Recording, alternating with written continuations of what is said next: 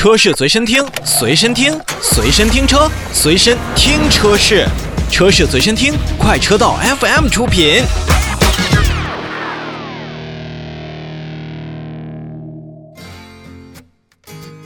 我们来说说最近比较火的威马汽车。为什么说比较火呢？因为威马汽车呢，首先是圈定了形象代言人，谁呢？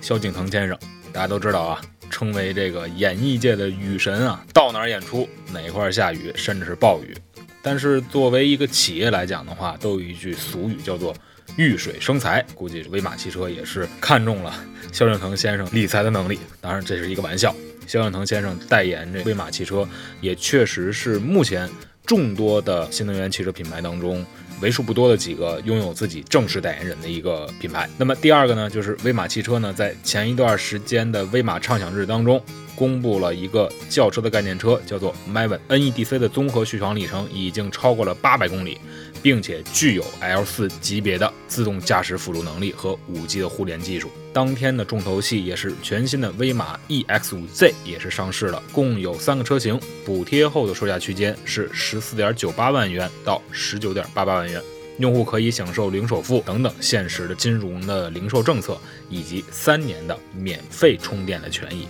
我觉得这一点还是挺不错的。好，我们具体来看啊，在十号的时候呢，威马汽车也是通过叫 Imagine Day 威马畅想日的一个线上发布会，向大家公布了刚才我跟大家提到的。三项重大的举措或者说是内容，在发布会上呢，威马汽车的创始人、董事长兼 CEO 的沈辉先生发布会上表示，作为智能汽车的威马汽车呢，呃，也是要以智能、精致、轻松、有趣和包容作为它的一个品牌核心的 DNA，让每个家庭呢都能拥有智能汽车，让智能驾驶成为。将来用户的日常所需，让用户呢享受智能科技带来的愉悦的出行体验。对于威马汽车首款的轿车概念车威马的 Maven 来讲呢，这确实是一个比较大的突破，或者说是一个比较重磅的消息。因为从前几天的预告上来看呢，确实我们也是见到了八百这个数字，但是这款车型是 SUV 还是轿车却不得而知。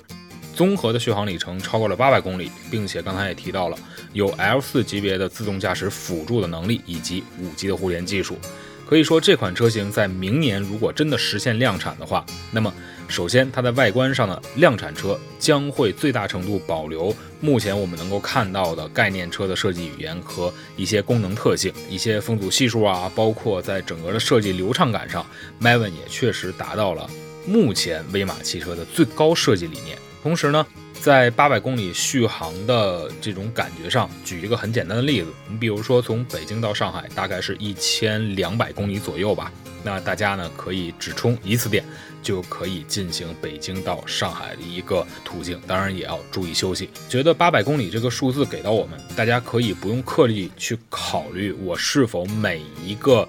嗯出行都要跑满八百公里。这个八百公里给我们带来的不仅仅是一个续航里程的增加，而是大大的减少了所谓我们目前在新能源汽车领域还在有所担忧的叫里程的焦虑症。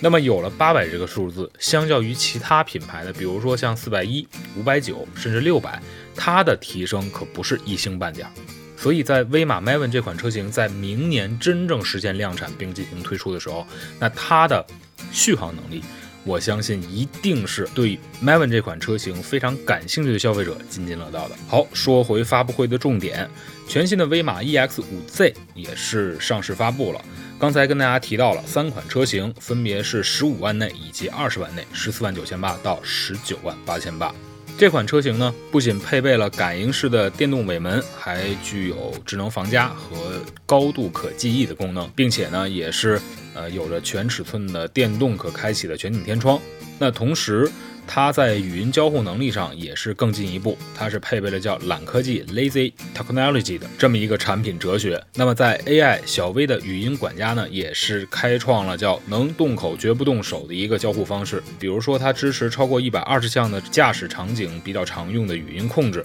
呃，咱们的消费者，咱们的车主可以通过唤醒 AI 小 V 来实现一个语音的互动，像电话通讯啊、地图导航啊、音乐娱乐呀等等九个模块都可以进行语音控制。同时，EX5Z 还是搭配了现在 L2 级别的智能驾驶辅助能力，包括呢全自动的泊车功能，还有 CleanPort 健康头等舱的一个理念，创造了微米级的一个呼吸的一个洁净的环境。在大家比较关注的续航能力上面，AEDC 的续航能力。EX5Z 也是达到了五百二十公里，那么相对于 Maven 来说的八百公里，那确实是少很多。但是对于普通的家用的出行来讲的话，十四万买一个五百二十公里左右的一个续航能力的 SUV，我觉得还是可圈可点的。